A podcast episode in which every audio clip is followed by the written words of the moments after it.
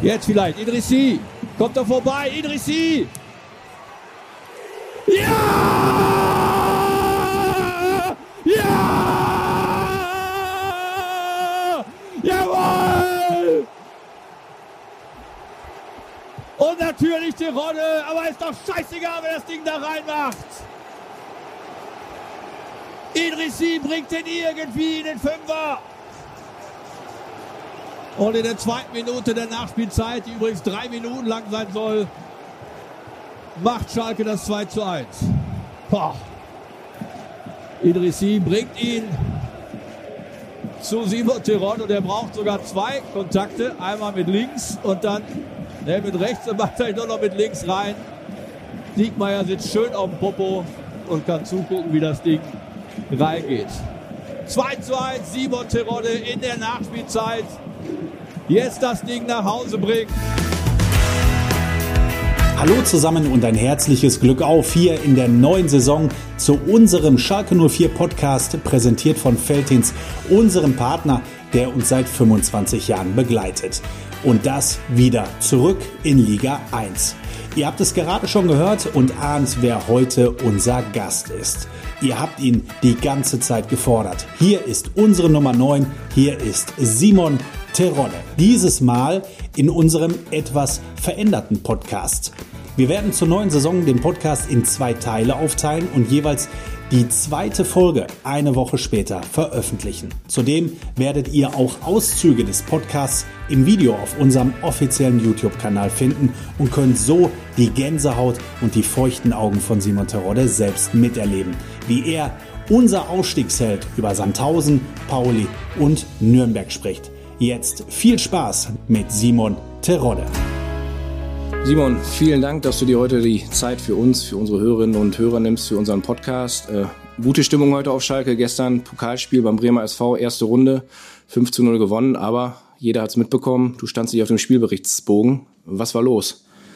Ja, erstmal guten Tag zusammen. Vielen Dank für die Einladung. Ähm, na, du hast es richtig gesagt.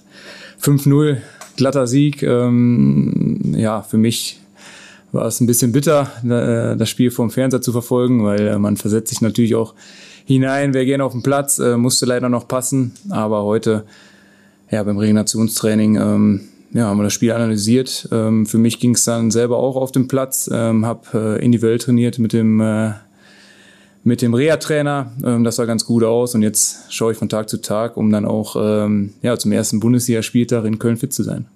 Wie ist das bei dir, wenn du so ein Spiel auf dem Zuhause verfolgst, auf dem Sofa wahrscheinlich? Bist du dann ruhig, gechillt oder springst du richtig auf, zweite Minute 1-0? Ja, das war ja eine, eine, komische Anschlusszeit mit 13 Uhr. Ähm, ja, da war's, äh, saß ich auf der Couch, äh, ja, die Kinder um mich herum gespielt. Äh, so ganz entspannt kann man das dann nicht verfolgen, sondern ähm, ja.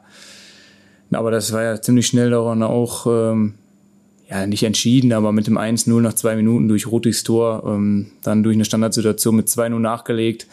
Ähm, danach konnte man das Spiel eigentlich äh, ja, ruhig verfolgen, weil äh, klar, du hast immer im Hintergrund äh, so die Pokalsensation, ähm, aber wir haben es echt von Beginn an gut gemacht und ähm, da war jetzt äh, kein Grund, irgendwie lange mitzuzittern, sondern äh, man konnte sich das dann entspannt auch äh, gerade in der zweiten Halbzeit anschauen.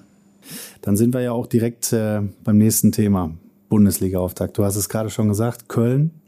Du hast da eine eigene Geschichte in Köln. Du hast auch eine Kölner Vergangenheit.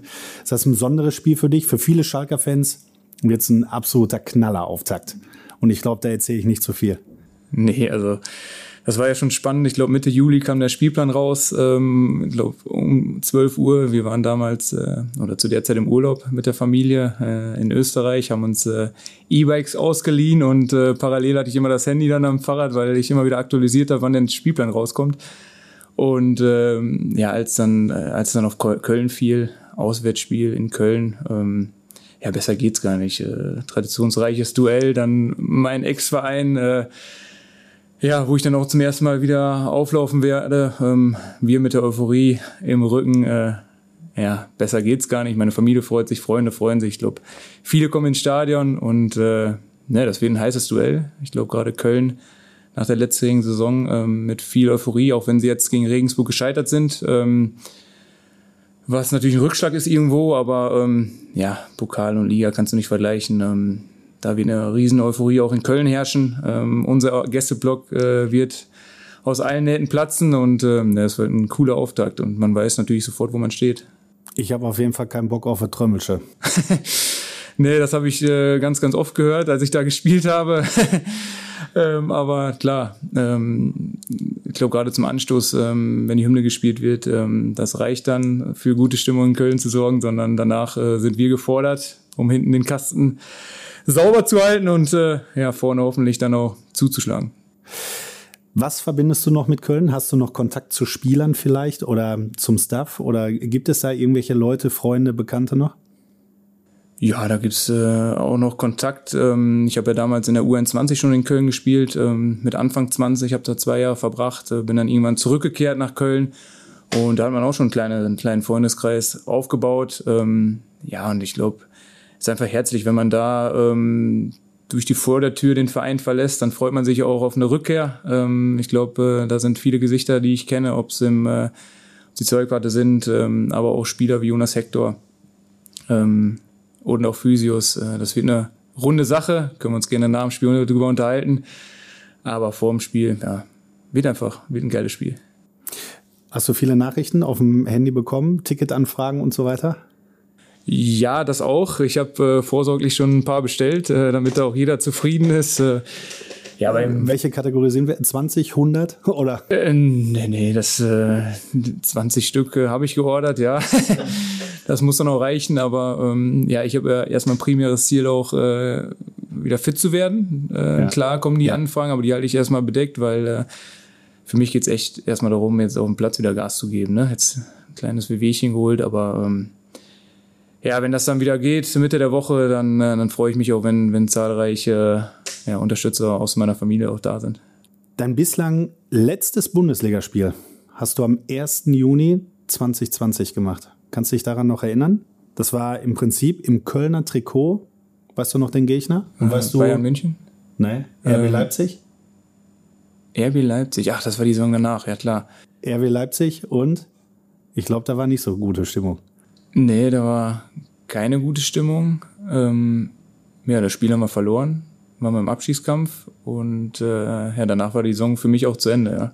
Und waren keine Zuschauer dabei? Und waren keine Zuschauer. Ja, da kam alles, alles zusammen. Das war schon eine kuriose Situation. Dieses Mal ist es genau das Gegenteil. Du hast die Stimmung schon ansatzweise in, in Köln beschrieben. Es wird eine geile Stimmung sein. Ist das auch so eine Sache, die dich als Fußballer trägt? So dieses dieses Fan-Dasein, also gerade speziell Geisterspiel und dann wieder die Rückkehr der Fans? Ja, definitiv und das ist ja das, äh, was es ausmacht. Ähm, der Roti hat mich auch die ganze Vorbereitung schon gefragt, wie ist es am ersten Spieltag in Köln? Ne? Ich, ich muss die Jungs ja auch vorbereiten. Ähm, gerade Roti, der, der heißblütig ist, äh, dass er da nicht überrascht ist. Und ähm, das wird eine, eine mega Stimmung. Also auch wenn wir schon rauskommen, wenn wir zum Gästeblock gehen, der wird voll sein. Dann, dann die andere Seite der Kölner. Ähm, das macht den Fußball aus und ich habe beide Seiten erlebt, ähm, ob es in Köln ist oder auch äh, beim HSV. Ähm, das ist ein riesengroßer Nachteil für Traditionsvereine. Ja, Köln hat jetzt so ein, hat jetzt das Auftaktspiel, das sicherlich für die ein bisschen entgegenkommt, aber ja, ich will nicht sagen, wir können befreit ausspielen. Äh, wir wollen da sofort zeigen, dass wir auch in der Liga angekommen sind, haben da auch ordentlich was zu verlieren, wollen Gas geben, wollen die, wollen die Fans irgendwo zufriedenstellen. Und ähm, ja, eine Woche später haben wir dann das, das Heimspiel hier, Samstag 18.30 gegen Gladbach. Ähm, nee, aber ist natürlich schön, weil wenn du sofort da starten darfst, ähm, dann, dann ist die Vorfreude direkt da. Ähm, ich hatte mal, damals sind wir mit Stuttgart aufgestiegen, da haben wir dann ähm, ja das erste Spiel in Wolfsburg gespielt. Ähm, klar, es ist auch Bundesliga, ne? aber äh, da, da, da ist kein ausverkauftes Stadion. Und äh, wenn du jetzt in Köln bist, äh, Köln-Schalke, also gibt's 70er, 80er, 90er Jahre, äh, war immer ein Bundesliga-Duell und zum Glück spielen wir jetzt wieder in der Bundesliga gegeneinander. Ja, da merkt man auch, oder in verschiedenen Unterhaltungen schon, äh, haben wir gemerkt, du bist auch so ein richtiger Fußballer, der, der das Ganze lebt. Ne? Also ein Kicker-Sonderheft wahrscheinlich kaufen, erstmal alles durchblättern und wir haben im Trainingslager mit unserem Zeug war der Enrico Heilmeier so ein bisschen gespielt, so Aufstellungen der 90er durchgehen. Äh, da warst du auch richtig gut dabei. Ne? So, so Ende der 90er Schalke-Spiele, ähm, da konntest du sieben, acht, neun Spieler der Stammelf nennen von, von verschiedenen Spielen. Ähm, wann hast du angefangen, dich für die Bundesliga zu interessieren? Du bist Jahrgang 88. Wann ging das bei dir los? Ja, das ging relativ früh los. Ich habe mit vier, fünf Jahren dann beim SV Krechting angefangen, Fußball zu spielen. Und ähm, was mich halt immer wieder begeistert hat, waren die, die Bundesliga-Highlights. Die habe ich mir immer wieder angeschaut. Mein Vater hat dann Videokassetten damals noch gehabt. Und ähm, ja, ich war halt selten der, der dann Zeichentrick-Serien geguckt hat, sondern durchgehend immer die ab 93, 94 äh, die Bundesliga-Highlights. Ähm, das ging dann hoch jede Saison. Ähm, und deswegen, ja, kennt man sich da gut aus. Dann kam die äh, WDR 2 Radiokonferenz dazu, wo man sich vor, der, vor das Radio gesetzt hat. Ähm, weitergehen zu ähm, mit Premiere, wo man dann gehofft hat, ja, dass die ersten fünf Sekunden konnte man sich noch live anschauen. Ja, danach, stehen. danach was verpixelt und man hat immer wieder gehofft, ja, vielleicht äh, verpassen sie es, das irgendwie zu unterbrechen. Nee, und dann Sat eins ran. Ich habe alles verfolgt. Äh, 22 Uhr saß ich zu Hause auf dem Fernseher und habe das Sportstudio geguckt und äh, habe mich gefreut, wenn ich zum dritten Mal die Wiederholung gesehen habe. Äh, ja, ich bin Fußball begeistert. Ähm, ich habe es auch, oder jetzt in den letzten Jahren immer mal wieder versucht, dann auch mir die NFL reinzuziehen oder Basketball, weil viele, ja, in der Kabine, wir erzählen immer über Formel 1, Basketball, NFL. Aber am Ende bleibe ich immer beim Fußball hängen. Irgendwie ist da die Leidenschaft am größten und ähm, Nee, und wenn man sich damals so 95, 96 die Bundesliga anschaut, was da für Vereine waren, ähm, da nähert sich doch dann auch jetzt 2022 wieder so ein bisschen das Feld. Man merkt, viele Traditionsvereine sind zurück und äh, ja, es macht enorm Spaß und ähm, das freut mich einfach, dass, dass es jetzt auch wieder losgeht. Wer waren früher so deine Vorbilder, Mitte, Ende der 90er? Ja, Giovanni Elber fand ich, fand ich cool. Ähm, so Roy Mackay, ähm, auch Carsten Janker damals, Carsten Janker und Giovanni Elber im Sturm, das, das fand ich ganz gut. Janker Tanker. Janker Tanker, ja. der, der, der, äh, ja, der Ochse da vorne drin und daneben der filigrane Elber, der auch immer getroffen hat. Roy Mackay fand ich mega, weil er Maschine vom Tor. Ja. Der hast du 89 Minuten nicht gesehen und dann war er da, ne? Ja, klar.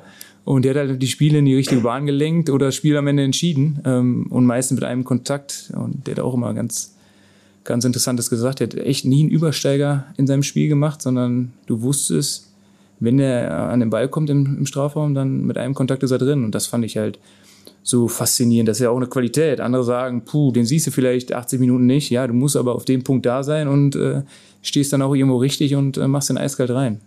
Ja, wir haben vorhin drüber gequatscht, so Kicker-Sonderhefte. Ich glaube, mein erstes war Saison 92, 93. Und äh, ich habe leider einige weggeschmissen, aber ich gucke immer gerne durch. Auch so nicht nur die Bundesliga-Kader, auch zweite Liga, dritte Liga. Früher war es ja die Regionalliga. Und äh, jetzt habe ich mir an der Tankstelle vor ein paar Tagen das Kicker-Sonderheft geholt. Dritte Liga durchgeguckt, da sind ja auch echt ein paar geile Zocker noch unterwegs. Ne? Ich habe mal geguckt, zum Beispiel Waldhof Mannheim, so Julian Riedel, kennst du den zum Beispiel? den kenne ich sogar ganz gut, ja. Ne, wie?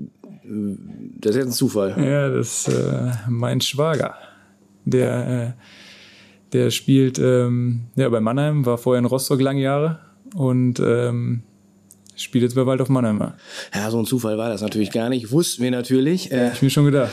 Tauscht ihr euch regelmäßig über Fußball eigentlich aus? Also es ist ja ungewöhnlich, dass zwei Leute in der Familie Profifußballer sind. Ja, wir tauschen uns schon äh, extrem aus. Ähm, wir hatten jetzt auch letztes Jahr zum ersten Mal halt äh, gegeneinander gespielt. Gegeneinander auch, ne? gespielt. Das war kein schöner Anlass. Äh, das Rostock Heimspiel, wo er eingewechselt wurde und wir 4-3 verloren haben. Da hat er mich natürlich ein bisschen gefrotzelt, aber ja, ansonsten ähm, ja, klarer Innenverteidiger, der jetzt auch rechte Seite spielen muss. Gestern ja auch erfolgreich gewesen im Pokal. Elfmeterschießen gewonnen. Elfmeterschießen, also der ist schon ein kleiner Pokal. Pokalheld, also mit seinen Mannschaften, das schafft das immer eine Runde weiterzukommen. Ja, Familienduell ist möglich in der, in der nächsten Runde. Ne? Auslosung ist Anfang September. Ähm, wie ist euer Verhältnis so untereinander? Ja, wir hatten heute Morgen schon Kontakt bezüglich Pokal, dass ähm, ich nicht unbedingt in der zweiten Runde in Mannheim spielen möchte, weil es ja auch, äh, ja, ist auch so ein Traditionsverein, ne? was auch nicht einfach ist. Das hat jetzt Kiel auch erlebt. Ähm, nee, aber wir waren jetzt auch im Urlaub zusammen im Sommer in Griechenland äh, mit den Familien äh, tauschen uns aus, bereiten uns dann auch immer äh, ordentlich auf die Saison vor. Das passt ja ganz gut und ähm, er ist ja kürzlich auch Vater geworden. Äh, da verschieben sich ja so ein bisschen die Prioritäten. deswegen ist er jetzt so ein bisschen ruhiger geworden, sitzt nicht mehr so viel vor der Konsole, sondern äh, kann sich jetzt äh, als Vater auch mal da austoben.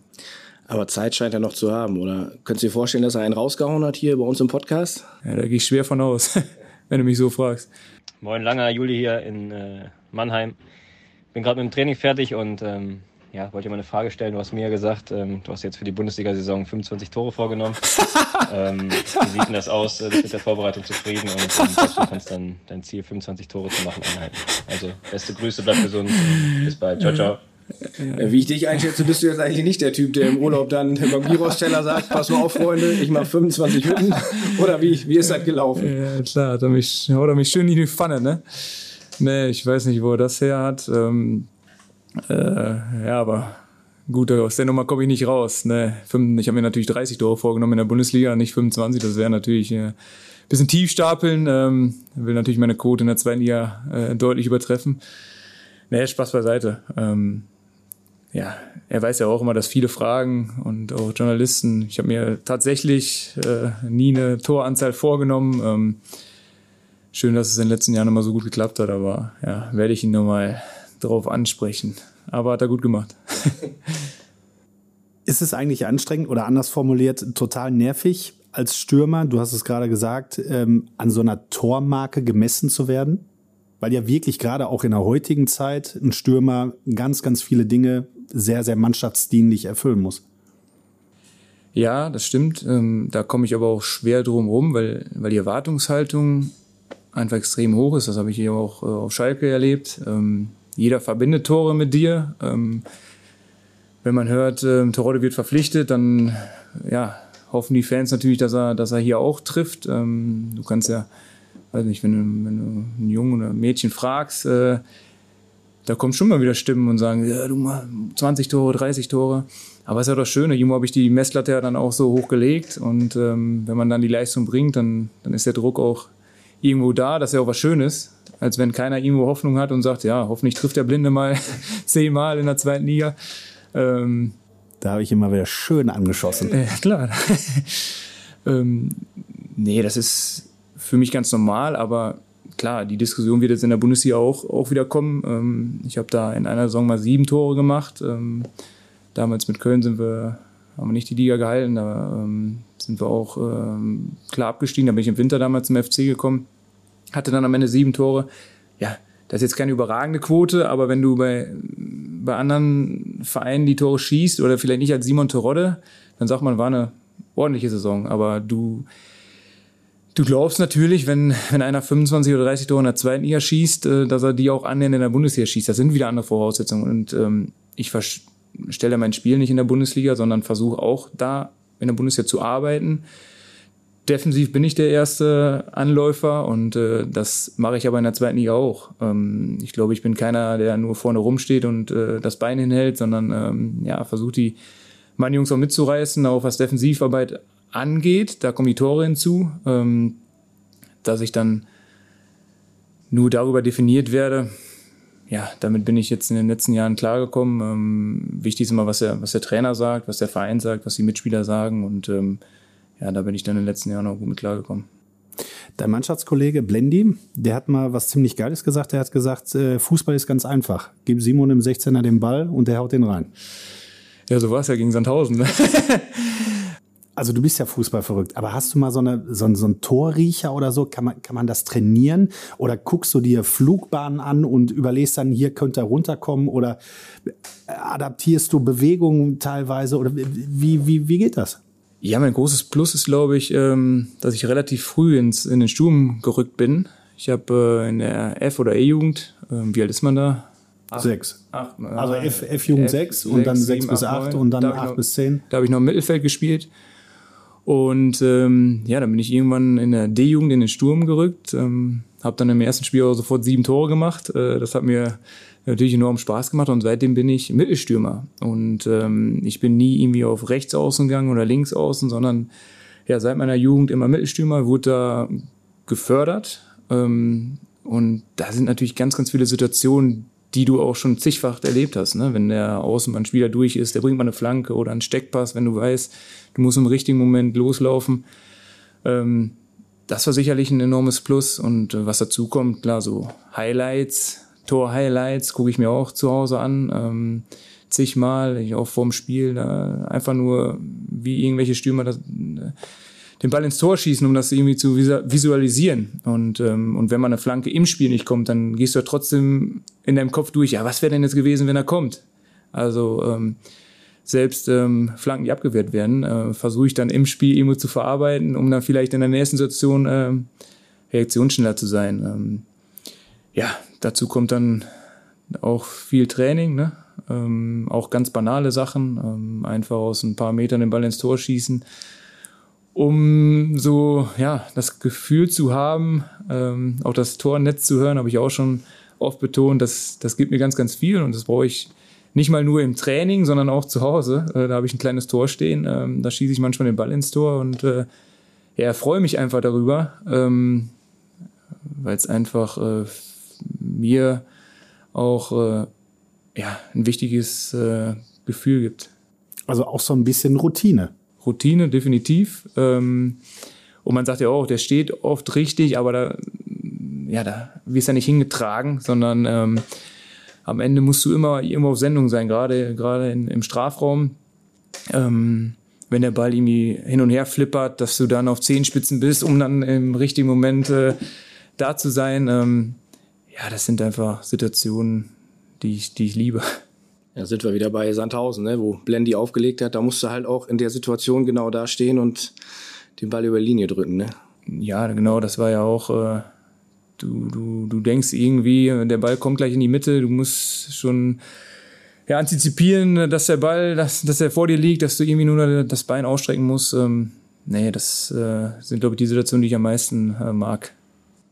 Sandhausen ist vielleicht auch ein ganz gutes Stichwort. Wir kommen zu unseren Instagram-Fragen. Du hast es ja selber wahrscheinlich gesehen. Wir haben in der Instagram-Story aufgerufen, an, zu fragen an dich, an unsere Fans. Und äh, die erste kommt von Leon und die könnte so ein bisschen auch auf Sandhausen anspielen.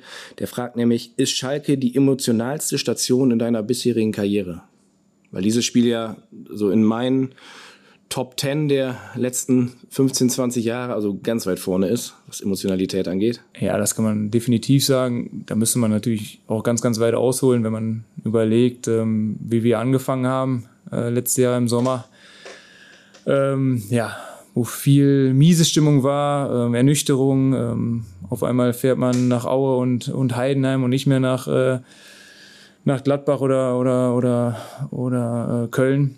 Ähm, das hat man schon gemerkt, da lag einiges im Argen. Dann hast du einen komplett neuen Kader. Ähm, der Rufen stellt ihn neu zusammen. Ähm, hast noch einige Spieler, die, die auch nicht immer ins Gehaltbudget passen. Das muss ja auch alles ähm, reguliert werden. Ähm, bis dann im Trainingslager. Und ähm, ja, das ist erstmal nicht keine große Vorfreude auf die Saison, sondern ähm, du kommst als Spieler hin und musst dir erstmal die ersten ein, zwei Wochen noch anschauen. Ne? Was hier genau auch abgelaufen und äh, da kann ich euch auch fragen. Ich glaube, ihr wart am, im ersten Moment auch nicht äh, erfreut, als wir uns im Trainingslager gesehen haben, sondern auch erstmal, pff, müssen wir erstmal klarkommen, das geht weiter zu den Physios oder Zeug warten. Die, die träumen von anderen Sachen, weil der Verein einfach Champions League gespielt hat, dann durch die Corona-Zeit keine Zuschauer. Aber was sich dann hier so entwickelt hat, so über die Saison, ähm, ja, Höhen und Tiefen ohne Ende. Jetzt können wir drüber lachen, ne? aber so eine Auswärtsniederlage in Regensburg, ähm, dann Woche drauf gegen Düsseldorf, äh, wo das Stadion auch halbwegs wieder gefüllt war, ähm, in der 90. Minute mit dem Gefühlsausbruch, mit dem ersten Saisonsieg gerade zu Hause.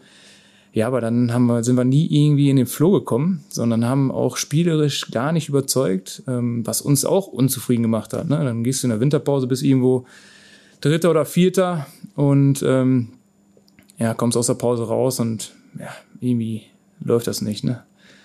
Aber ja, die letzten neun Wochen, die waren dann unfassbar. Das war wirklich so wie, wie, Turnier, wie im Turnierverlauf so eine richtige Turniermannschaft sind wir dann geworden. Über neun Wochen haben wir uns eingeschworen, ähm, Sieg zu Sieg geholt und ähm, ja, dann was am Ende passiert ist, war ja unglaublich. Und äh, ja, ich glaube, einige haben auch nicht mehr daran geglaubt. So nach dem Rostock-Spiel zu Hause drei, vier verloren.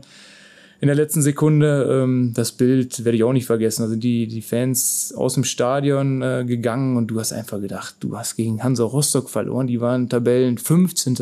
zu Hause. Und du schießt noch drei Tore, ne? Also eigentlich für einen Stürmer ein gemalter Tag, ne? Ja, also eigentlich. Und, eigentlich. Und wir waren ja auch dann drauf und dran, das 4-3 zu machen. Und die Stimmung war ja auch am Siedepunkt. Wir waren ja ganz Zeit bei denen in der Hälfte.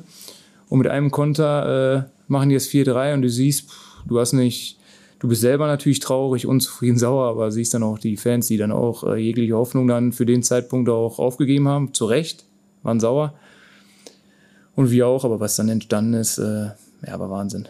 Sprechen wir gleich noch ein bisschen ausführlicher drüber. Aber eins müssen wir eben klarstellen. Also wir haben uns gefreut, als wir dich im Trainingslager gesehen haben. das stimmt. Der Hoffnungsträger. Katharina hat eine Frage. Köln, Stuttgart, Bochum, Hamburg, jetzt Schalke. Hast du eine besondere Beziehung zu Traditionsvereinen? Ja, also würde ich äh, unterschreiben, deutlich unterschreiben. Ähm, wenn man meinen Karriereverlauf äh, sieht, äh, beim SV Duisburg, bin ich in der C-Jugend dann gegangen, ähm, zum Profi geworden, was ja auch schon ein enorm großer Club ist. Ähm, und dann hat sich das so durchgezogen. Ähm, das Schöne ist auch, das muss ich natürlich auch betonen, dass ich mir den Verein dann oft auch aussuchen konnte. Ähm, das kann natürlich auch nicht jeder Spieler, sag ich mal. Ähm, und ähm, ja, das macht einfach den, den Reiz aus. Man hat es ja auch jetzt im Pokalspiel gestern wieder gesehen. Ähm, das war auch wieder ein Heimspiel in Oldenburg. Äh, das hatten wir letztes Jahr, das Pokalspiel. Normalerweise hofft der Underdog irgendwie eine Chance zu haben, aber wenn du dann rauskommst und du hast trotzdem Auswärtsspiel, ja, dann sind die äh, normalen Gesetze des Pokals, die fallen dann weg. Ne? Das ähm, ist dann auch immer unfair von unserer Seite, sage ich mal. Äh, nee, das war wichtig. Man sieht hier ähm, beim öffentlichen Training ähm, jetzt Schalke-Tag, was da los war. St. Pauli, das letzte Spiel jetzt, äh, was hier gegen Gladbach los sein wird. Ähm, ja, das ist einfach äh, unfassbar zu Hause und auch auswärts. Es wäre für mich undenkbar, wenn du irgendwo auswärts hinfährst, du schießt ein Tor und dann stehen da 15 Fans in der, in der Fankurve, die nicht mal jubeln. Äh, dann finde ich es doch schon cooler, ähm, ja, wenn du ein auswärts ein Tor schießt, wie in Dresden, wo der Block auch voll war. Das sind einfach besondere Spiele. Cindy fragt, wer oder was hat dich als Kind dazu animiert, mit dem Fußballspielen anzufangen? Ähm, ja, meine Nachbarskinder, würde ich sagen. Wir hatten Bolzplatz unmittelbar in der Nähe. Äh, da haben wir uns eigentlich immer wieder getroffen. Das war ein cooler Treffpunkt. Ähm, da war auch egal, ne, wie alt du warst. Du hast überall mitspielen dürfen. Und ähm, ja, dann ging das rüber zu unserem Dorfverein, SV Krechting. Ähm, ja, wo die Eltern sich dann auch gut verstanden haben. Man hat dann Samstag anschließend zusammen Bundesliga geguckt. Man ist dann noch irgendwo nach Hause gefahren, hat dann noch einen Döner bestellt und eine Pizza. Äh, wir durften da lange wach bleiben, Sportstudio gucken. Ähm, und ähm, in erster Linie war das die Freundschaften zu den Jungs und ähm, das war eigentlich die Sportart Nummer eins damals bei uns. Und ja, relativ früh, mit vier oder fünf, habe ich dann angefangen im Verein. Sprechen wir später in der zweiten Halbzeit unseres Podcasts auch noch mal ein bisschen drüber, über deine Anfänge als Fußballer beim SV Krechting, wie das alles gelaufen ist. Bleiben wir aber jetzt noch eben in der Bundesliga. Und dem Torjubel. Magnus fragt nämlich, wie bist du auf die Idee gekommen? Ähm, ja, das war mit Union Berlin, habe ich in Duisburg gespielt und ähm, meine Eltern waren im Stadion. Und nach, nach zehn Minuten habe ich ein Kopfballtor gemacht und äh, da habe ich ganz einfach meine Eltern gesucht im, äh, auf der Tribüne und habe dann meine Hand davor gehalten. Das war nicht mal Sonne, sondern ein Abendspiel, Flutlicht hat mich da geblendet und äh, ja, das hat mir einfach äh, Glück gebracht. Ähm, so ist das damals entstanden. Habe ich gedacht, ja komm, wenn ich noch ein paar Tore schieße, dann mache ich das so weiter und jetzt ähm, ja, ist das schon äh, ja, modern geworden, beziehungsweise die Kinder freuen sich, wenn ich die Rückmeldung bekomme. Ähm, ist ja auch was Schönes. Ne? Mein Sohn macht selber den Jubel jetzt ähm, sehr prägnant. Ja, wobei es ja auch, und da sind wir auch wieder bei der Euphorie und bei der Emotion, so drei, vier Mal ähm, hat es nicht zu dem normalen Torjubel gereicht, weil es so emotional war, ne? Ja, da sieht man, genau, da sieht man auch. Natürlich bei bei Rückständen mache ich den Jubel nicht, aber auch wenn es dann so emotional wird wie in Sandhausen oder Nürnberg, ähm, ja, dann hat man ja meinem Jubel gesehen, das war, weiß ich nicht, was das war. Ich habe doch viele Sprüche da bekommen, äh, keiner konnte mich auch einfangen und wahrscheinlich will ich da jetzt irgendwo in den Hartwald, wäre ich da gerannt, wenn das, wenn der Zaun nicht da gewesen wäre. Ich bin einfach auch die, man hat ja gesehen, die beiden äh, Kurven Ja. Und ich bin ja gar nicht zu irgendeiner Kurve, sondern einfach Nein. da mitten durch, wo gar keiner mehr stand. Genau. Und zum Glück hat der Zaun mich äh, aufgehalten. Sonst hätte ich wahrscheinlich noch eine gelbe Karte bekommen oder so. Äh, ja, das, das sieht man, da drehen alle Sicherungen durch, aber nicht nur bei mir, äh, sondern bei der ganzen Mannschaft. Ähm, ja, da sind, da sind Gesichtszüge entglitten. Also hast, hast du dich dann teilweise auch mal erschreckt oder geschämt vielleicht sogar teilweise? Weil du sagst, ach du Scheiße, ist ja, ja oberpeinlich. Wenn, wenn, man sich die Bilder anschaut, dann, dann schon danach. Das hat man natürlich oft gemacht, aber ähm, ja, ich glaube, da hätten sich dann viele schämen müssen, weil da sind ja dann auch, ja, wie viele Leute auf mich zugerannt sind, aber mit wirklich Gesichtsausbrüchen, äh, Gesichtsausdrücken und weiß nicht, der eine hat noch eine Bande weggeschmissen, der Ralle, Ralle. und äh, Danny kam auf mich zu, der mich auch nicht einfangen können. Ähm, ja, Asabuyo, Mario da im, im Anzug ja, da, ja. Ne, wo ich mich frage, ja, das sind Emotionen, die kann dir fast nur der Fußball geben, ne? so gerade im, im sportlichen Bereich. Das ist äh, ja, Du hast es ja gerade schon angesprochen, Hinrunde gegen Düsseldorf. Du machst in der, ich glaube, 90. Minute das Tor. Hier der erste Heimsieg, Stadion wieder halbwegs gefüllt nach der Pandemie. Und ich glaube, Asa und äh, Bujo und, und Ruven, äh, die sind die 100 Meter in 5 Sekunden gerannt und äh, irgendwie als 15., 16. Mann noch auf dich draufgesprungen. Ne? Also da musste man ja schon Angst haben, dass die Luft wegbleibt, oder? Ja, das war, Rotri lag neben mir und ähm, er hat auch gesagt, er hat keine Luft mehr bekommen und zwischendurch, dann machst du echt Sorgen ne? und sagst, jetzt reicht's irgendwann, aber du hast ja keinen da runtergekriegt von da oben. Aber das hat man dann gemerkt, ne? Eine Woche vorher 4-1 verloren in Regensburg, da war ordentlich Druck auf dem Kessel.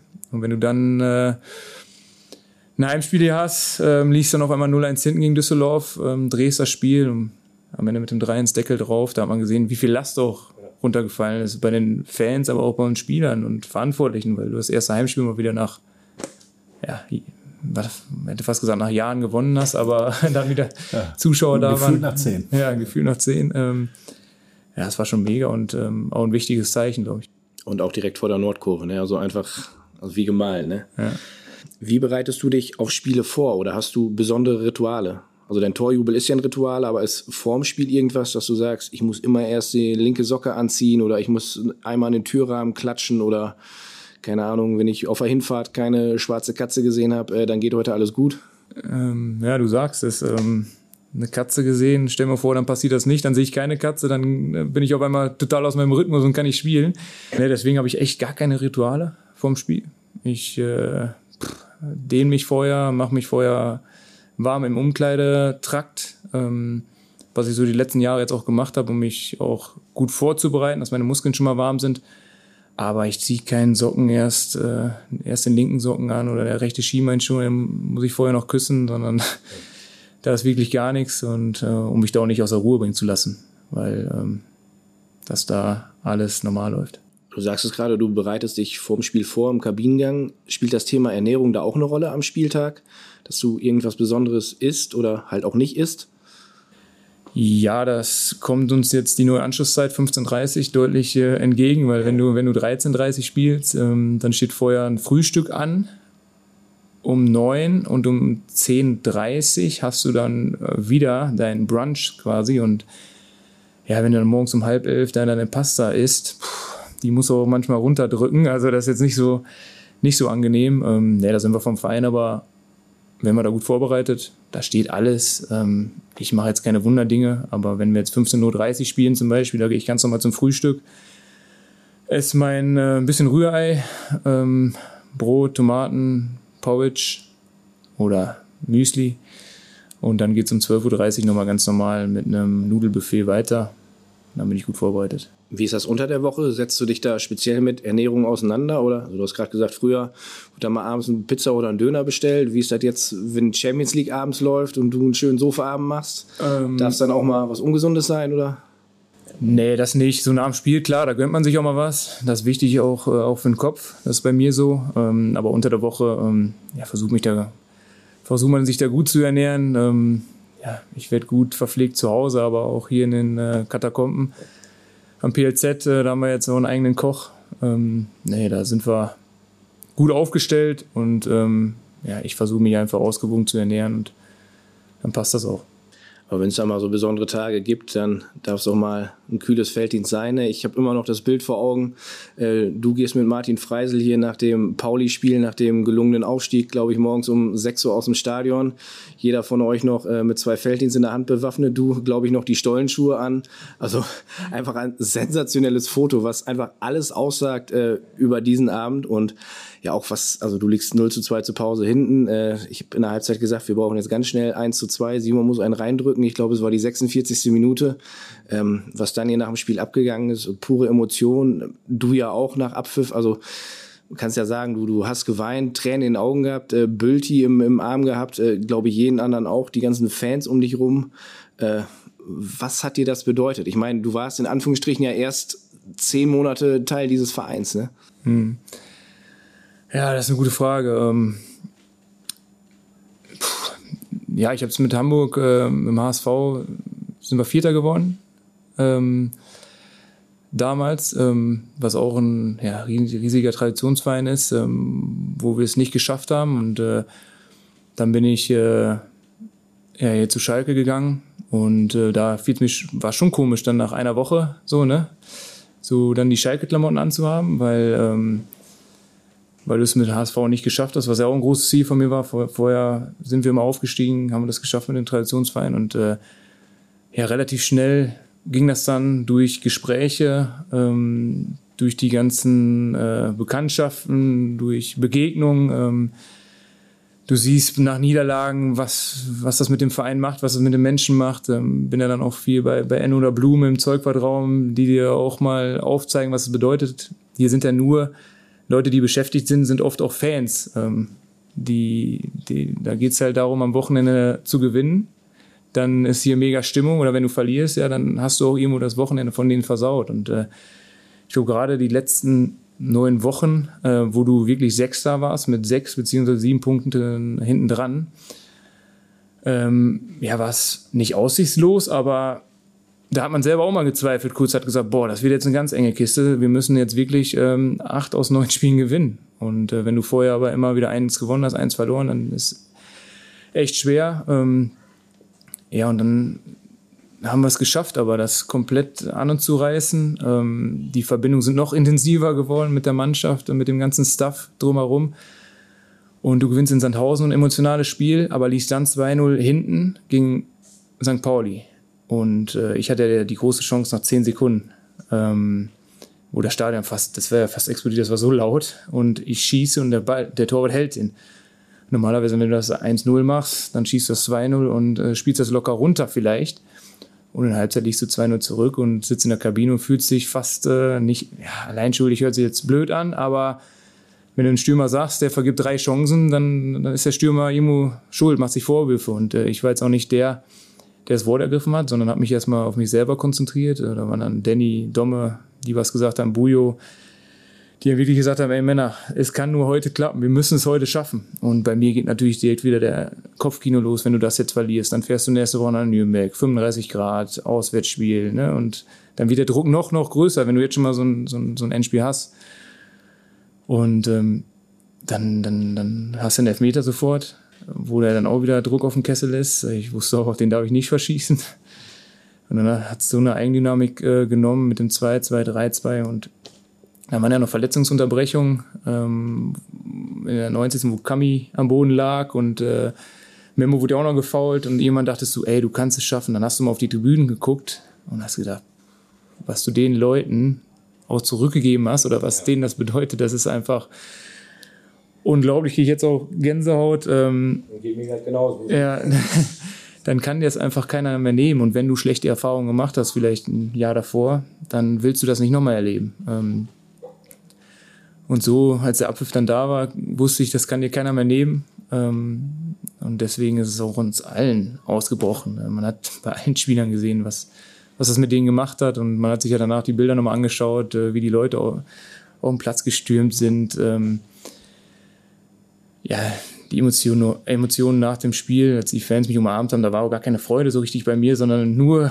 Erleichterung und hab gar nicht so, das kam erst dann wie eine halbe Stunde später, eine Stunde, als ich dann im, oben im, mit, mit den Familien da war und dann konnte ich auch mal Schlager hören und dann war alles, ja. ging das alles so runter wie Öl, ne? aber anfangs war nur ja, ballerst runter, erstmal, erstmal alles, alles weg, ne? Und du hast die Leute gesehen, die haben gratuliert, Fotos gemacht, ich habe einfach mal den Kopf hingehalten irgendwie und äh, ja, meine Mitspieler gesucht, ne? Und ähm, ja, das kam aber nach und nach, als ich dann meine Familie auch gesehen habe, ähm, was den Leuten das bedeutet hat, das war ja unglaublich. Und ähm, deswegen, Identifikation, sagt man immer, das kommt nach zehn Jahren, aber ähm, das kann auch viel, viel schneller gehen. Ähm, wenn, wenn du siehst, wenn du tagtäglich mit den Leuten zusammenarbeitest, ähm, dann kann da ganz schnell was entstehen. Und ähm, das war nicht nur bei mir so, sondern äh, bei ganz, ganz vielen Spielern auch, die neu gekommen sind. Ein legendäres Foto ist entstanden mit Peter Knebel. Ihr schaut euch an, ja, die Hände total muskulös, als wenn ihr euch irgendwie die Hälse abreißen würdet und schreit euch an, voller, voller Euphorie. Peter hatte ich ja im Prinzip von, von Hamburg hier hingelotst. Wie, wie hat er das geschafft? Wie hat er das gemacht? Ja, man hat das ja ähm, verfolgt, das Jahr auf Schalke, ähm, ohne Zuschauer. Ähm, wenn man sich dann Fußball im Fernsehen angeschaut hat, Sky, und ähm, am Ende war die Kamera dann immer, so in der 80. ging die ungefähr immer auf den Erwin drauf. Und der Erwin saß da mal ganz enttäuscht. Jetzt kann man drüber lachen. Kopf, fahren, fahren auf Altmast. Fahren auf Altmast, Kopfschütteln ist er weggegangen. Ich habe mir immer gedacht, ja, keine Fans, Traditionsverein. Und, oder damals in Hamburg war es genauso. Wir hatten auch keine keine Fans, gerade im, im Schlussspurt. Und ähm, ja, man hat, man wusste ja jemanden, die, die steigen ab. Das, ähm, das kannst du nicht mehr retten. Und äh, ja, dann kam jemand der Kontakt zustande. Ähm, wenn dann so ein Verein anklopft, ähm, mit der regionalen Bindung auch noch irgendwo äh, zurück in den Westen. Ähm, ja, bis mein Vater fährt äh, 35, 40 Minuten im Auto hier zum öffentlichen Training. Äh, viele meiner Freunde sind Schalke-Fans äh, im Kegelclub. Ähm, klar haben die dann auch schon mal jemanden durchleuchten lassen im Winter oder ähm, pass mal auf, äh, sieh zu, ne, dass du, dass du zu Schalke wechselst irgendwann. Und ich habe das alles mal offen gelassen, aber dann kam der Kontakt zustande. Und ähm, ich glaube, Schalke sagst du nicht ab, das habe ich auch schon mal gesagt. Irgendwann, wenn du zu Hause sitzt mit äh, in deinem Garten, hast den Grill an, dann willst du von solchen Geschichten erzählen und nicht nur von dem Angebot sprechen, dass das mal, dass das mal da war, sondern du willst auch so erleben. Und deswegen habe ich dann, ähm, weil alles so rundum gepasst hat, auch äh, zugesagt. Aufstiegsheld. Du hast alles richtig gemacht. ähm, es ist halt eingetreten, obwohl es ja überhaupt gar nicht so zwischenzeitlich nach dem Aufstieg ausgesehen hat. Was war denn für dich so mit das Entscheidende? Also du hast zum Beispiel die letzten neun Spiele angesprochen, dass da was zusammengewachsen ist. Worauf spielst du an? Teamgeist vielleicht? Ja, es war erstmal wichtig, dass wir direkt in Ingolstadt gewonnen haben. Das erste Spiel. Ähm, dann zu Hause gegen Hannover, was jetzt auch am Ende ein bisschen glücklich war. 2-1, ganz knapp. Aber die Spiele musst du halt auf deine Seite ziehen. Und irgendwann kommt dann der Glaube auch zurück. Ne? Wir haben sicherlich auch ein bisschen was umgestellt. Ähm, haben jetzt nicht mit, mit drei beziehungsweise fünf in der letzten Linie gespielt in der Abwehrkette, sondern mit vieren. Ähm, dann die Innenverteidigung ein bisschen breiter positioniert. So haben wir auch ein bisschen mehr Druck entfachen können auf den Gegner. Und ähm, ja, das hat sich dann so gut entwickelt. Klar, du hast auch Spiele wie, kann ich dich erinnern, in Dresden, erste Halbzeit, da haben wir jetzt äh, in der 45 Minute das Tor gemacht. Durch einen Elfmeter, durch einzige Torchance. Da musst du halt auch da sein, weil ähm, dass wir jetzt alles an die Wand gespielt haben, war ja gar nicht so, sondern viele Spiele nee. knapp gewonnen haben, gekämpft haben auch am Ende. Ähm, aber das sind ja auch die schönsten Siege, wenn ich mir überlege, 2-0 in Dresden geführt, dann machen die es 2-1, dann musst du ja nochmal 10 Minuten alles reinhauen, dann gewinnst du, das schweißt ja ordentlich zusammen. Ne? Und ähm, ja, dann hast du auf einmal bist du wieder äh, punktgleich mit dem zweiten, ähm, hast wieder Schlagdistanz nach oben und ja, dann kommt es auch irgendwo auf die Nervenstärke drauf an. Mit wem verstehst du dich am besten im Team? Ja, da gibt es viele. Ähm, Martin, der uns ja verlassen hat, äh, Viktor, ähm, Ralle, Bülti, Drax, der verrückte äh, Rotri. Äh, nee, da kann ich ja nicht gar keinen, äh, gar keinen rausnehmen. Ne? Langer ist ja auch noch da. Ähm, ich hoffe, ich habe jetzt keinen vergessen. Jetzt habe ich natürlich viele genannt. Ne? Das war ja, gefährlich. Aber schon eine coole Truppe, ne? Ja, und das hat uns ja auch ausgezeichnet, weil, muss ich auch sagen, gutes Händchen von Rufen, ähm, gute Kaderzusammenstellung, ähm, eine gute Mischung, also viele, die auch äh, schon einiges erlebt haben, aber auch dann ähm, junge Spieler, die, die du brauchst, die die äh, Verrücktheit haben, äh, so wie Rotri, Memo, Darko letztes Jahr, das, waren, ähm, das war ein guter Mix, den haben wir jetzt auch wieder in der Truppe. Und die ganze Verantwortung ist halt nicht auf einer Schulter, ne? sondern äh, wenn du nach rechts oder links guckst, du hast da einen Danny, ja, den habe ich jetzt vergessen zum Beispiel, unseren Kapitän. Danny, da weiß ich, ja, weiß nicht, den bringt nichts aus der Ruhe. Ne? Da freue ich mich, äh, wenn ich den auf dem Platz habe. Oder, oder Victor oder Drax, das sind halt, das hat uns letztes Jahr schon ausgezeichnet, ja. Du sagst, das gute Mischung haben wir übrigens auch hier stehen. Fassbrause, Holunder oder Bitter Lem. Wem kann ich was zu trinken anbieten? Ich nehme Lem. Dann schließe ich mich an. Ja, dann nehme ich doch Holunder, ne? also Freundschaft ist ja gerade speziell in der, in der Fußballblase, in diesem schnelllebigen Geschäft ist das ja auch ein großes Wort. Ne? Hast, du, hast du viele Freunde ähm, durch den Fußball bekommen oder hast du noch Freunde, mit denen du früher zusammengespielt hast? Ja, tatsächlich habe ich, ähm, das ist echt ein großes Wort, ähm, aber in jeder Mannschaft habe ich immer so einen gefunden, der, mit dem ich heute auch noch Kontakt habe. Guten Kontakt, aber klar, ne, mit vielen Mannschaftskollegen ist das ja so, du siehst dich jeden Tag. Auch ähm, ja ganz lange am Tag und mach, machst Auswärtsreisen bis 24 Stunden mit dem zusammen und im Trainingslager. Und dann verlässt er den Verein und dann, ja, sieht man sich vielleicht zwei Jahre später beim, beim, beim Spiel wieder. Das ist schon extrem, aber ähm, nee, ich hatte jetzt bei Bochum zum Beispiel Patrick Fabian, ähm, Han, äh, Stuttgart mit Ron Robert Zieler, ähm, dann äh, ja jetzt auf Schalke mit Martin auch, ne? Ähm, es sind halt weniger, aber die versucht man dann noch zu pflegen. Und natürlich dann auch Mannschaftskollegen, richtig gute Kollegen, ne? Aber Freunde ist ja mal ein großer Begriff auch. Hendrik, also heute ist wieder ein Podcast, hier sind wieder nur Zufälle. So, ich muss sagen, haben wir einigermaßen okay recherchiert, ne? Das gibt's doch überhaupt gar nicht. Schönen Gruß von Ron Robert. Ja, danke. Hi Simon, hier ist der Ron. Ich hoffe, dir geht's gut und du hast einen coolen Podcast. Äh, was viele ja gar nicht wissen, ist, dass wir uns ja seit unserer gemeinsamen Zeit beim VfB Stuttgart kennen, dort äh, Sitznachbarn waren im Mannschaftsbus. Und es ist schön, dass daraus eine enge Freundschaft entstanden ist. Ähm, und ja, eine Frage hätte ich auch noch an dich. Sag mal, wie viele Tore hast du eigentlich gegen mich geschossen in, in unseren gemeinsamen Pflichtspielen? Ähm, das wäre cool, wenn du das mal kurz beantworten könntest. Und ah, jetzt fällt mir noch eine seriöse Frage ein. Gegen welchen Zweitligisten hast du eigentlich deine meisten Tore geschossen? Äh, tatsächlich weiß ich das gar nicht.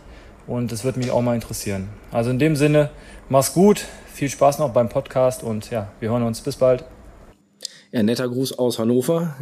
Gehen wir mal chronologisch durch. Wie viele Dinge hast du ihm eingeschenkt? Ich habe da so eine Vermutung äh, bei der Fragestellung. Natürlich äh, keins. Und ähm, ja, dafür habe ich jetzt zum Glück nicht mehr die Gelegenheit, dieses Jahr gegen ihn zu spielen, sondern er darf in der zweiten Liga ran. Ähm, ja, deswegen kann ich da leider oder zum Glück ähm, die Ausbeute nicht äh, verbessern. Aber nee, klar, im Hinspiel hat er sensationell gehalten, ja. wenn man sich daran erinnert. Ja, kurz vor ähm, Schluss dann, glaube ich, verletzt. Ne? Genau, verletzt durch eine durch einen Vasen, Wadenfaserriss, ähm, hängt vielleicht auch mit seinem Alter zusammen, ne, dass man da in dem Alter sich auch mal einen Wadenfaserriss holt. Äh, und ähm, dann haben wir zum Glück noch ein Tor gemacht durch Marcin in der 94. Ja, mit der Zirkusnummer. So außer, aus dem, außer Luft mit der Hacke angenommen und dann, also ich hätte mir eine neue Hüfte reindrehen lassen müssen. Auch übrigens Thema in unserem Podcast mit Marcin Kaminski. Ja. Verlinken wir euch in den Show Notes, hört gerne nochmal rein. Also auch ein super Gespräch. Ja. Ja, die, auch der Jubel danach, ne? Puh, auch in der Kabine. Heimspiel, ne? In, Heimspiel in, in der Kabine. Heimspiel in Hannover. Das hat der Ralle vorher schon gesagt. Ähm, pass auf, wenn wir in Hannover spielen, die letzten Jahre war immer der Schalke-Block voll. Ja.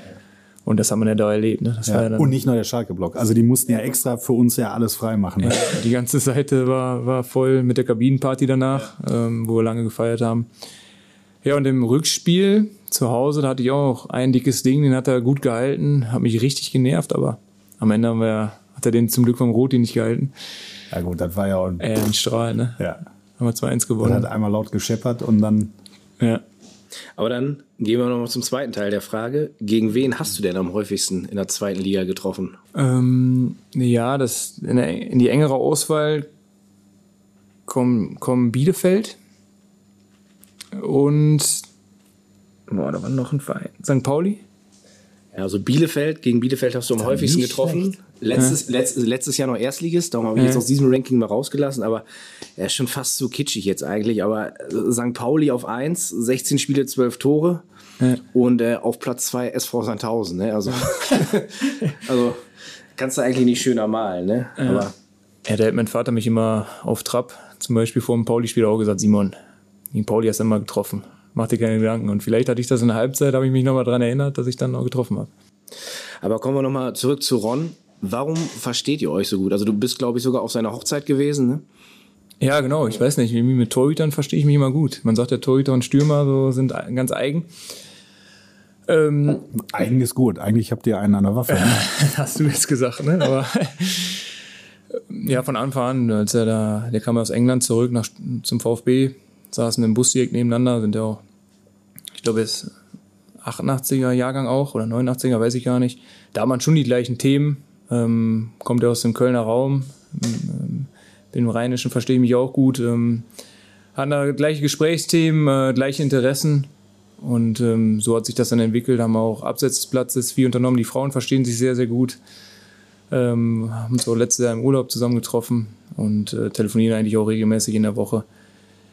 Nee, da sind, wie ich schon gesagt habe, jeder Verein, da ist irgendwo einer hängen geblieben. Bei Union ist Michael Parensen und Patrick Kohlmann, der jetzt Co-Trainer bei Ole Werner ist. Ähm, nicht, dass ich da einen vergesse, der gleich noch eine Frage stellt. ähm, nee, aber klar, den Grundstamm, den hat man aus seiner Kindheit, ähm, was Freunde angeht, ähm, den man auch hegt und pflegt. Was uns ja auch aufgefallen ist, du bist ja generell so ein kommunikativer Typ. Also auch nach Abpfiff hast du häufig, dass du auch mit äh, Spielern der gegnerischen Mannschaft zusammenstehst, äh, dass man sich austauscht, unterhält, ähm, also nicht direkt vom Feld geht, sondern einfach hier nochmal ein Smalltalk, da nochmal ein bisschen quatschen. Worüber spricht man dann? Ja, aber meistens, wenn ich dann gewonnen habe, dann unterhalte, unterhalte ich mich nochmal gerne. Ähm, ja, das sind ganz banale Sachen, äh, wie wir gerade schon gesagt haben. Ne? Wenn man früher mit einem zusammengespielt hat, dann trifft man sich vielleicht ein Jahr später wieder bei einem anderen Verein. Ich frage mal, wie es einem geht, wie er da in einem Verein klarkommt. Ähm, oder jetzt ein Tobi Moore zum Beispiel nach dem Heidenheim-Spiel habe ich auch gesagt, sieh zu, dass du zu uns kommst. Hat er nur gelacht, aber ist am Ende doch so, doch so gekommen. Ähm, nee, man frotzt da ein bisschen. Und gerade wenn man dann selber gewonnen hat, ja, kennt man das so, hat man gute Laune, ne? Ob Aber da wäre ich als, als Gegenüber, wärst du dann ja der Letzte, mit dem ich Bock hätte zu quatschen. Ne? Ich meine, da machst du drei Tore gegen mich und dann kommt er da noch an und äh, hat gute Laune. Also, äh, herzlichen Glückwunsch, gutes Spiel gemacht. ja, gutes Spiel gemacht, wir haben zwar 3 gewonnen, ne? aber Feinheiten, ne? Nee, wie war das mit Tobi Moore? Sag mal einmal. Ja, Tobi Moore, der hat echt gut gegen uns gespielt. Ja. Äh, Im Rückspiel fand ich. Und, ähm, Hast du ihn einfach angequatscht oder kanntet ihr euch schon vorher? Ich weiß gar nicht, ob das vorher schon mal in der, in der Presse war dass da so ein Gerücht war. Das war relativ zum Schluss auch der Serie. Und habe gedacht, der kann links wie rechts, ne? Beidfüßig. Ich dachte, der könnte auch gut zu uns passen. Äh, habe ich nur gesagt, pass auf, ne? Du warst nur egoistisch, du wolltest Flanken. Ja, klar. ja, wir haben mit, mit Thomas Owen schon überragenden und ja. äh, kann man nie genug von haben. Ähm, deswegen ist das natürlich für einen Stürmer, ne, hat man da schon so einen Blick für. Und da habe ich ihn angesprochen, er hat nur müde gelacht. Ähm, aber am Ende ist er doch so gekommen. Da werden wir noch ein bisschen weiter zu eingehen. Wir werden jetzt gleich mal im zweiten Teil so ein bisschen auf deine Persönlichkeit eingehen, werden mit dir so ein bisschen sprechen, was du vom Charakter her auch privat für ein Typ bist. Und ähm, da werden wir das mal ein klein wenig weiter beäugen. Das war sie, die erste Halbzeit des Schalke 04 Podcasts mit Simon Terodde. Aus unserem Gespräch im Felddiensteck habt ihr es sicherlich herausgehört. Der Mann, der hat richtig Lust auf die Saison. Wir zwischen jetzt noch eine kühle Fasspause und dann kann auch bei uns die Vorbereitung auf die Saison beginnen. Wenn euch der Podcast gefallen hat, sagt es gerne weiter und abonniert uns am besten direkt in eurer Podcast-App, damit ihr auch in Zukunft keine Folge verpasst. Zum Beispiel die zweite Halbzeit, die folgt in der kommenden Woche. Freut euch schon jetzt auf viele private Einblicke von Simon und einige Sprachnachrichten der Extraklasse. Ich sag euch eins, anschnallen. Mein Kollege Dominik Abel und ich, Hendrik Grunberger, sagen Danke fürs Zuhören, Glück auf, wir hören uns in der kommenden Woche.